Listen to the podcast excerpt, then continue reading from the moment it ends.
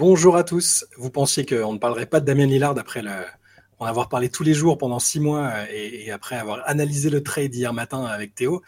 Eh bien, figurez-vous qu'on va en reparler ce matin dans le CQFR, toujours avec Théo. Théo, comment ça va? Eh ben écoute, ça va, ça va, ça va très bien. Et puis c'est, je préfère parler de Damien Lillard maintenant qu'on sait vraiment où il va, plutôt que quand c'est euh, les, les rumeurs euh, de sources euh, citées par le cousin de, du machin, de, du beau-frère de Chris Haynes. Là au moins il y, y, a plus de concret, donc c'est plutôt, plutôt sympa d'en parler dans ce cadre-là. C'est très bien que tu parles de Chris Haynes parce que si on va parler de Damien Lillard, c'est parce que Chris Haynes de, de Bleacher Report a sorti un article. Alors pour faire plaisir à Antoine, on va rappeler Chris Haynes est le porte-parole euh, non officiel de, Damien Lillard. dès, que Damien Lillard a un message à faire passer euh, de mécontentement ou, euh, parce qu'il a sa voiture à vendre, il passe par Chris Haynes en général. Et, là, donc Chris Haynes sort un article assez long et détaillé sur les coulisses de, bah, de, ce trade et de ce qui a mené au, bah, au divorce inévitable entre Damien Lillard et, les Blazers. Et comment dire, c'est un peu, un petit peu à charge contre les Blazers. Tu sais, j'ai un peu l'impression de de, voir euh, bah, un, couple qui, va divorcer et qui essaie de remporter le divorce, tu vois, de remporter la séparation. Euh, j'ai déjà eu un peu ce sentiment-là euh, quand il n'y avait pas encore eu le trade, où chacun essayait de ménager au début la sensibilité de l'autre, chacun voulait essayer de montrer qu'il était de bonne volonté pour que ça se passe bien. Et là, bah, on apprend deux, trois trucs, toujours en prenant en compte hein, que Chris Haynes est quand même plutôt normalement, on va dire, partisan, peut-être pas totalement partial, mais c'est parce qu'il a ses infos directement de Damien Lillard. Euh, donc pour faire simple, les trucs que moi j'ai retenu dedans, c'est que, et ce qui est peut-être le plus étonnant ou choquant, c'est que quand Lillard a vu qu'avec Miami ça pourrait pas se faire, et lui il dit que c'est clairement les Blazers et Joe Cronin, le GM, qui ont catégoriquement refusé que ça se fasse avec Miami, que ce soit parce que l'offre n'était pas à la hauteur ou parce qu'ils avaient envie de, l'embêter. Et eh ben une fois qu'il a compris que c'était pas possible avec Miami, il aurait demandé aux Blazers de réintégrer le groupe Enfin, en tout cas, c'est comme s'il avait annulé sa demande de trade. Et là, au, lieu de dire, bah, bien sûr, tu es un joueur historique, il euh, n'y a pas de problème, on oublie tout, bah, Joe Cronin aurait dit, euh, ben non, écoute, euh, c'est terminé, tu as demandé à partir, on a bougé en fonction, et on a pris Scoot Anderson, on est en train de passer à autre chose. Non, tu es toujours sur le trading block, et en gros, on veut pas de toi là. Et c'est moi, c'est l'information qui m'a. On pourra parler du reste ensuite, mais je sais pas ce que tu en as pensé. C'est le premier truc qui m'a un peu surpris. Ouais, bah, ce, qui est intéressant, c'est la chronologie, du moins selon, euh, enfin telle qu'elle est rapportée par, par Chris Haynes. Le, premier, la première étape avant, avant que, que, que je vienne sur ce point-là, c'est il dit que finalement il n'y a, y a, y a, plus de contact entre, entre les, euh, les Blazers et le Heat depuis la Summer League en fait. Il dit que c'est la dernière fois où les deux clubs ont vraiment été en contact, que devait, enfin que le, le, Heat voulait que les deux, les, les deux, euh, les deux staffs se rencontrent officiellement dans un meeting et que finalement ça s'est jamais produit. Et après donc ce dont tu parles, le, rendez-vous euh, de Joe Cronin avec, euh, avec euh, Damien Lillard, il date de début septembre, mmh. effectivement, moment où Lillard aurait dit bon bah finalement si je peux pas aller à Miami, j'aime autant rester à Portland quoi. Moi, c'est plus le timing effectivement de ce qu'on entendait dire. Alors bien sûr, tu vois, ça, montre aussi que les sources sont pas forcément fiables. Et là encore, il faudra, là c'est encore une fois, hein, c'est la version quand même de Damien Lillard rapportée par Chris Sainz.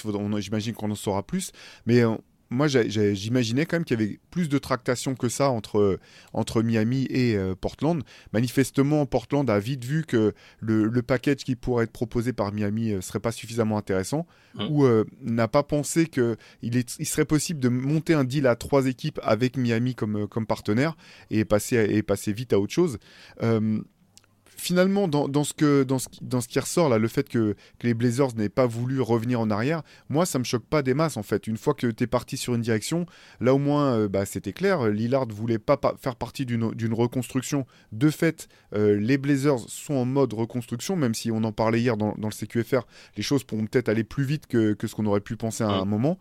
Moi, je suis pas choqué que, que le GM des Blazers dise bah non, trop tard là, nous on est engagé sur autre chose. Et, euh, et, pour être tout à fait honnête avec toi, je suis pas choqué non plus du fait que Portland n'ait pas cherché à tout prix à passer un deal avec Miami. Moi, ça fait partie, ça fait partie des choses. Euh, Damien Lillard, c'est son droit finalement euh, de dire qu'il n'est pas satisfait de ne pas vouloir faire partie d'une reconstruction, de vouloir, de vouloir partir. Par contre, euh, voilà, le club n'a pas non plus. Euh, d'une, le club n'était pas obligé d'accepter de, le trader. Euh, mhm. il aurait pu faire autrement, même si on a bien vu ces dernières années que c'est de plus en plus compliqué avec les superstars de les garder quand elles veulent partir. Mais derrière, il n'y a pas d'obligation pour moi de, de, la part des Blazers de vouloir absolument ou de devoir absolument passe un deal avec le Hit. Au bout du compte, bah, on l'a détaillé hier. pas mal quoi cet échange. Je pense qu'il est très bon pour, pour les Blazers et je pense aussi, au bout du compte, que Damien Lillard se retrouve dans une situation ultra favorable pour, pour essayer d'aller gagner un titre. Donc voilà, j'ai un peu de mal à comprendre finalement quels sont les griefs de, Damien Lillard au bout du compte Pour moi, il y a un peu une question de contrôle de la narration. Euh, alors, je dis pas qu'on est euh, euh, bah, le spécialiste en la matière, c'est quand même LeBron, on le dit souvent, il le fait très très bien. Damien Lillard, là, j'ai l'impression qu'il il veut absolument pas que la fanbase de Portland pense qu'il a voulu absolument partir à tout prix pour quelle que soit la destination. il, veut, il veut même qu'on sache, si c'est bien le cas, qu'il était prêt à revenir et que c'était que peut-être un, je, reprends la métaphore de la relation, mais peut-être un crush passager pour Miami, tu vois, il voit que c'est pas possible parce que, parce que Miami est déjà en couple, en gros, et n'a pas les moyens de sortir de la relation. Et, euh, et, du coup, euh, il se dit, bon, bah, je suis prêt à revenir à la maison, il n'y a pas de problème, on oublie tout. Et, il veut, qu'on sache, je pense, qu'il n'était pas dans une démarche forcenée de, vouloir partir et, que finalement, c'est Portland qui a acté euh, la séparation et qui n'était pas prêt à repartir, quoi. Mais sinon, je suis d'accord avec toi. Je, de, toute façon, depuis le début, à partir du moment où il y a un contrat aussi long qui a été signé récemment, que tu fais une exigence pour une franchise en particulier, qui est celle qui a presque le moins d'atouts parmi toutes celles qui sont en mesure de faire un, deal, c'est super compliqué après de t'attendre de ne pas, de pas accepter presque que, qu'on t'envoie pas ailleurs euh, pour le bien de la franchise. Si tu as le bien de la franchise à cœur, en plus du tien, tu es obligé de te dire euh, bah, euh, si, si, c'est une autre équipe qui, qui, accepte le deal, allons-y. En plus, là, bon, le message sort je ne sais pas s'il était préparé de longue date ou si, euh, ou, si ça a été directement réaction au trade vers Milwaukee, mais Milwaukee, il y a quand même, enfin, la destination, elle est incroyable pour lui. Enfin, ah honnêtement, euh, si vraiment, là, son objectif, c'est quand même de gagner, visiblement, hein, sinon il serait pas, il serait, resté à Portland. tu vas à Milwaukee, une équipe qui est déjà construite avec Yanis Antetokounmpo qui a gagné le titre en 2021, qui est pour beaucoup le joueur le plus dominant de la ligue. Bah, enfin voilà, est-ce que ça servait vraiment de, de, bah, de, de, dire ça, de pointer du doigt les Blazers, je sais pas. Après, je pense quand même que c'est clairement euh, entre Lillard et Cronin que le courant n'est pas passé. Dans son message d'adieu euh, sur les réseaux, il c'est peut-être la seule personne dans tout l'Oregon qui l'a pas mentionné. il y a même, je sais pas si tu as vu, il y a même des journalistes qui ont dit Ah, putain, je m'attendais pas à être mentionné dans le communiqué de départ d'Emen Lillard. Donc, euh, Il y avait Antoine Pimel dedans. je pense. Merci Antoine Pimel de m'avoir soutenu toutes ces années. Mais bon, voilà, tout ça pour dire que c'est. je étonnamment, je pensais pas être forcément du côté des Blazers à un moment dans cette affaire. Je, quand c'est sorti, je me suis dit bon bah ok, euh, Lillard a tout fait euh, pour l'équipe. On lui a dit qu'on allait prendre des stars et au final on trade pas le pic et on fait pas venir euh, qui que ce soit. Donc je comprends son envie de partir. Mais là maintenant, je, veux dire, tout le monde est censé être gagnant dans cette histoire. Maintenant, lui, il a ce qu'il veut, c'est-à-dire qu'il même si c'est pas Miami, hein, en lifestyle, on est d'accord, le Wisconsin, c'est pas la Floride. Hein. Mais sinon, à part ça, je veux dire, il n'y a aucune autre équipe qui était plus compétitive sur le papier. Au Miami, c'était bien, mais c'était moins fort que Milwaukee, je suis désolé. Hein. Je, non, mais je suis complètement d'accord avec toi. C'est très bizarre. Honnêtement, euh, surtout que j'ai le sentiment quand même que personne remettait en cause la loyauté de Damien Lillard envers euh, Portland, euh, envers les Blazers. Il a, il a, il a poussé l'aventure loin. je pense qu'il avait raison d'imaginer et de tirer le constat que s'il voulait aller plus loin, ça pourrait pas être possible. Euh, dans le club, vu, euh, voilà, vu son âge, vu le roster. C'est ça que je trouve le plus étonnant parce qu'en fait, moi, ce que j'ai trouvé quand même assez dérangeant d'une certaine manière, c'est quand même le fait que son agent, très vite, euh, disent à tout le monde que son joueur voulait aller qu'à Miami. Et ça, je comprends du côté. Enfin, c'est dans l'article de Chris Haynes, faut, faut le dire, il, le mentionne aussi, le fait que le club a pas apprécié ça. Il a eu le sentiment que du coup, il était, que les Blazers étaient tout de suite mis, tout de suite mis dans une position qui n'était pas favorable pour pouvoir négocier le meilleur deal possible, y compris avec Miami. Parce que du coup, euh, ça, ça poussait pas d'autres, d'autres, clubs à rentrer dans la danse. Ça, je comprends que, les Blazers euh, les mal pris. Je comprends aussi que au-delà des aspects personnels, d'un simple point de vue business, il soit dit bon bah euh, parce que c'est ce qui est mis dans l'article aussi qu'à un moment, euh, finalement, Damien Lillard et son agent ont eu le sentiment d'être gardés dans, qu'on les gardait dans l'ombre, qu'on leur donnait pas les infos. Mais en même temps, moi, je comprends assez bien du côté des Blazers s'ils se disent ouais, mais attends, on est en train d'essayer d'organiser un trade euh, pour, euh, pour satisfaire euh, Damien Lillard et dans, on se prend un coup de couteau de l'agent qui dit à tout le monde qu'il veut aller nulle part ailleurs qu'à Miami, ce qui ne nous permet pas de négocier de la meilleure manière. Maintenant, on leur donne plus d'infos. Bah, moi, je le, je le, comprends aussi. Finalement, j'ai un peu le sentiment que c'est.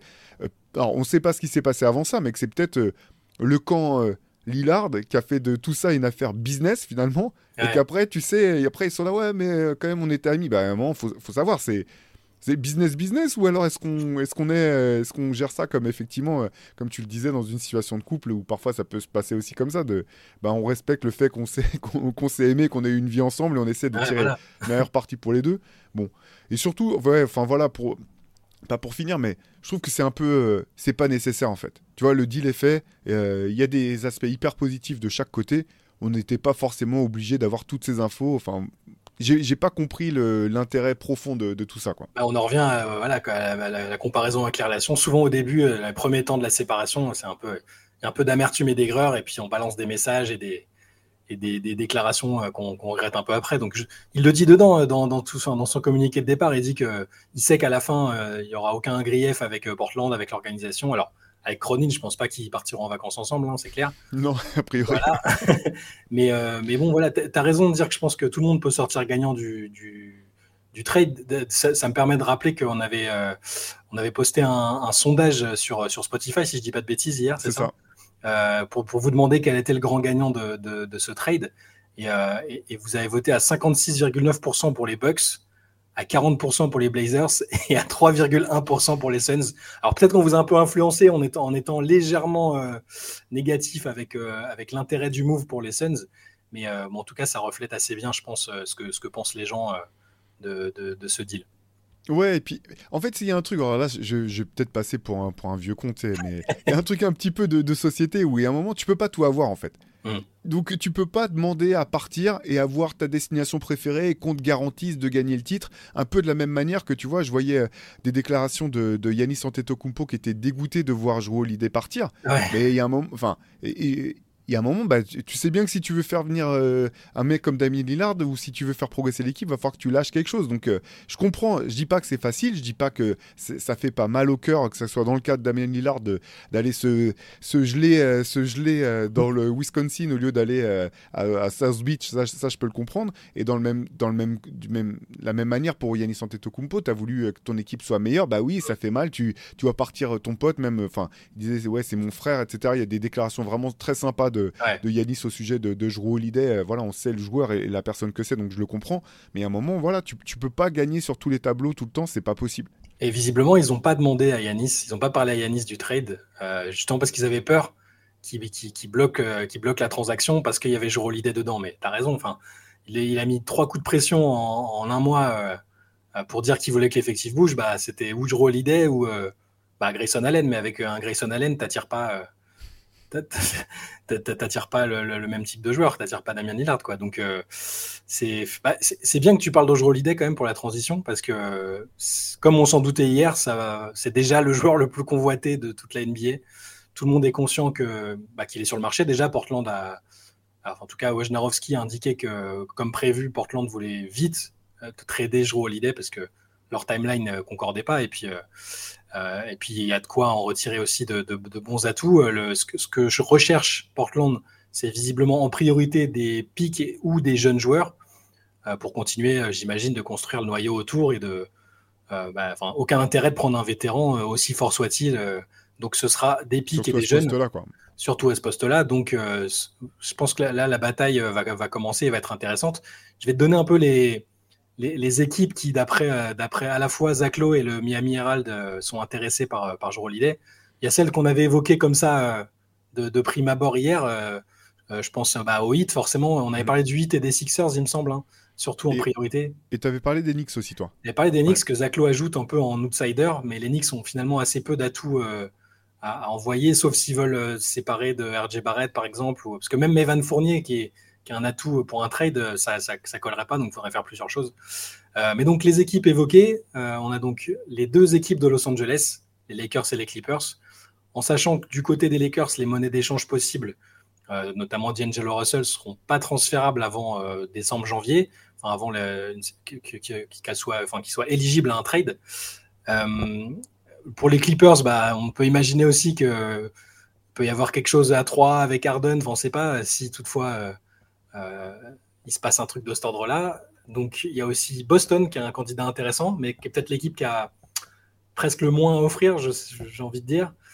et, Chicago comme dernière équipe. Chicago et Indiana, je, précise aussi, comme, comme outsider au même titre que les Knicks. Donc Lakers, Clippers, Heat, Celtics, Bulls, Sixers, Pacers, Knicks. Qu'est-ce que tu en, penses, Théo? Est-ce qu'il y a une équipe que tu vois particulièrement, même si on en a parlé un peu hier, mais c'était, c'était à chaud, est-ce qu'il y a une équipe que tu vois particulièrement en pôle ou plus intéressante pour, pour jouer l'idée ben, je, serais tenté de dire que pour, alors pour jouer l'idée, je pense que les deux équipes les plus intéressantes, ce seraient Boston ou Miami. Euh, Boston parce qu'effectivement euh, là ça ferait un effectif assez assez dingue. Il faudrait voir ce que ce que les bien sûr ce que les Celtics seraient obligés de lâcher. Je pense que il me semble qu'on parlait peut-être de Malcolm Brogdon et puis d'autres compensations euh, voilà qui pourraient être dans, dans, la dans la balance. Là je pense que ça sera un win-win monstrueux pour pour jouer l'idée pour Boston. Miami parce que pour moi c'est un fit parfait en termes d'ADN en termes de style de basket, en termes de polyvalence défensive, euh, ce que, ce que le pourra, pourra proposer, même si on en parlait hier. Euh, je pense que l'équipe de, de, Miami telle qu'elle est construite manque euh, terriblement de, de shoot et qu'il va falloir à un moment pouvoir rajouter des, un petit peu d'artillerie longue distance et que c'est pas jouer au leader remplit pas ce, ce rôle c'est les deux équipes les plus intéressantes. Après, c'est vrai que Zaclo parlait des Pacers auxquels j'avais pas du tout pensé. Euh, j'aime bien cette piste, honnêtement, j'aime bien. bah, sur le terrain, c'est super intéressant. Tu dis, ouais, il y a une équipe qui est vraiment excitante à voir jouer. Euh, alors, c'est pas tout à fait le même côté dans le sens où là, ça joue pas forcément euh, euh, le titre ou tu une place en finale de conférence tout de suite. Par contre, ça a beaucoup de sens, je trouve, sur le terrain. Euh, c'est une espèce de d'accélérateur de, particules quoi. Tu dis bon bah voilà, on, a cette équipe qui est en train de, progresser, puis on va passer peut-être deux marches de plus plus vite en, rajoutant un joueur euh, du calibre de Jrue Holiday. Moi, c'est les équipes qui m'ont le plus parlé. Pour les équipes de Los Angeles, alors. Euh, bien sûr, je parle des Lakers tardivement parce qu'en fait, il y a ce, dont tu parlais que mhm. si ça impliquait d'échanger Jello Russell, faudrait attendre, faudrait attendre mois de janvier. Et je pense que Portland a manifestement envie de régler les affaires plus vite de manière à pouvoir enclencher, c'est ce qu'on avait dit même euh, après la draft, vite enclencher sur euh, son projet de reconstruction et puis euh, pouvoir se concentrer sur elle-même. Donc là, je suis un peu, un peu dans le doute. les Clippers, tout dépend ce qu'on qu'on pense des Clippers. Moi, j'ai quand même un peu le sentiment que la fenêtre est fermée pour, pour cette équipe. J'avoue que j'ai aucune confiance dans le fait que les, deux, les deux stars puissent être sur le terrain dans les moments dans les moments importants, euh, euh, simplement euh, parce que leur historique est trop lourd à, ce, de, voilà, dans ce point-là. Et je ne sais pas vraiment quels sont qu'est-ce que les Clippers peuvent proposer vraiment pour qui pourrait être intéressant pour l'hypothèse c'est enfin, sais pas l'hypothèse l'idée de Drew Holiday aux Clippers dans un monde où Kawhi Leonard et Paul George sont pas blessés un trio euh, défensivement, c'est bien méchant quand même. d'accord. mais bon, euh, avec les Clippers, on est toujours sur une histoire de fantasme, mais pas sur, euh, sur de la réalité, malheureusement, parce qu'ils ont trop peu souvent été alignés ensemble. Et, et, je voudrais revenir sur les Pacers rapidement, parce que je ne sais pas si ça se fera, je ne sais pas ce qu'ils sont prêts à envoyer ou pas. Mais j'aime beaucoup l'idée parce que, alors, toute proportion gardée, ça me ferait penser un peu à, tu sais, quand Chris Paul était arrivé à Oklahoma City et il avait changé, mm. je trouve, il avait beaucoup aidé chez Gilgeous Alexander. Il avait servi de modèle, d'exemple pour une équipe qui a. Alors, ils sont pas encore à un stade. Euh, je pense que ça va être cette année, hein, mais le, stade va être passé là euh, cette année. Mais, je, le vois peut-être comme un accélérateur de particules euh, pour la progression, pour l'expérience. Et il est plus jeune que ne l'était Chris Paul quand il arrivait au, Thunder. Donc, je ne sais pas si pour lui c'est le mieux. S'il veut rejouer le titre tout de suite, c'est sûr que ce sera pas avec les Pacers. Mais que ce soit pour une étape de pour une transition avant de retrouver un autre contender ou, même juste pour accompagner l'équipe sur le plus long terme, euh, j'aime assez cette idée. Euh, peut-être un peu plus même que bah, qu'un autre contender dans lequel il viendrait se greffer, même si euh, pour n'importe laquelle des équipes qu'on a citées et que tu as évoquées, il, serait, formidable. Je ne le vois pas aux Bulls, par contre. Je ne vois pas non plus l'intérêt. Enfin, contre quoi, contre qui je, pense toujours que l'équipe va exploser pendant la saison et qu'elle a intérêt à le faire, en tout cas autour de Rosanne et, et Lavigne. Je pense qu'il faut essayer de reconstruire je vois pas jouer l'idée dans un projet comme ça de reconstruction.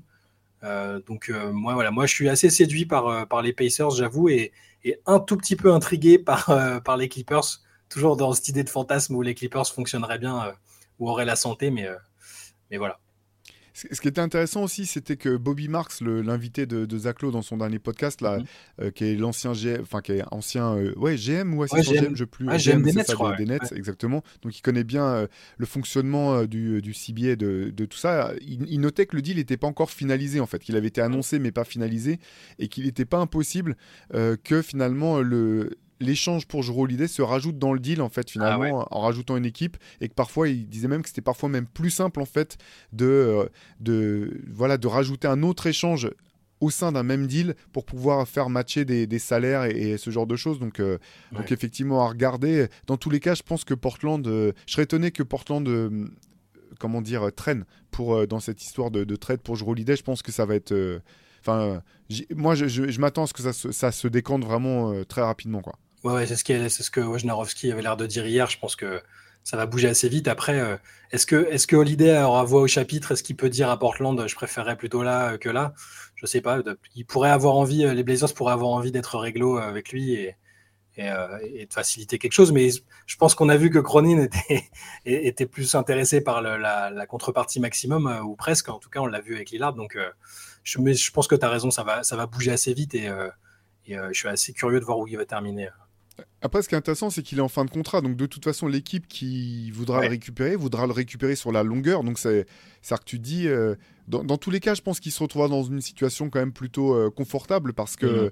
euh, si une équipe veut, est pas sûre qu'il veuille rester, prendra pas le risque de, de, de mettre un trade pour lui. Donc, voilà euh, ça sera pas Milwaukee forcément, mais euh, en tout cas, je pense qu'il tombera dans une situation avec une équipe vraiment qui, veut, qui, qui veut le faire venir, qui sait ce qu'il peut apporter, parce que je pense vraiment que c'est un, comme il l'a montré au Bucks, et même si bon, mais il est un peu plus âgé maintenant, c'est le type de joueur qui peut être un, difference maker dans, dans, une équipe. Donc, euh, donc voilà, comme on en, dit, on en parlait hier un peu triste pour Giroud, mais je pense qu'il voilà, il va retomber sur ses, sur ses pieds et je pense qu'il trouvera une situation intéressante pour lui, vraiment. Je me fais pas de soucis pour lui. Aucun, problème, ça, va le faire. Euh, moi, je pense qu'on a bien fait le tour bah, des, sweepstakes du dossier Lillard, comme, euh, on dit là-bas, euh, et, de, et, des prétendants pour, pour l'idée. C'était le dernier CQFR de la semaine. Il y a le week-end qui va, arriver. N'hésitez surtout pas à aller sur la chaîne YouTube, il y a pas mal de choses. Déjà sur les trucs passés, bah, vous pouvez retrouver le CQFR d'hier où on parle de Damien Lillard et du trade dans son ensemble. Il y a la rediff de la late session qui a été postée hier soir. Dimanche, l'épisode 3, Théo, si, si, je ne dis pas de bêtises, de Hoop Culture sur les Game Changers, c'est ça? C'est ça, exactement. À 17h, tu vends, tu vends la mèche parce qu'on n'avait pas encore donné la. Ah zut la Mais c'est pas grave, comme ça, ça fait, montage, ça fait une exclu. Ouais, ouais. Euh, épisode numéro 3 avec Pierre Armand Samama sur, euh, sur les Game Changers. C'est une thématique qu'on abordera en plusieurs épisodes, mais voilà, la première partie, ça sera dimanche à 17h. Et les, deux premiers épisodes que, je vous recommande sont évidemment aussi disponibles. C'est un, nouveau podcast dont on vous a déjà parlé quelques fois, mais n'hésitez vraiment pas à y aller. C'est super intéressant et c'est un peu différent de ce qu'on vous propose euh, par ailleurs. Donc euh, voilà, n'hésitez pas ce week-end à, vous pencher un peu sur la chaîne YouTube si vous avez du temps. Euh, en attendant, vous pouvez aussi nous retrouver sur basketsession.com pour les articles. Et, puis bah, je vous souhaite un bon week-end et on se retrouve lundi matin. Bon week-end à tous, ciao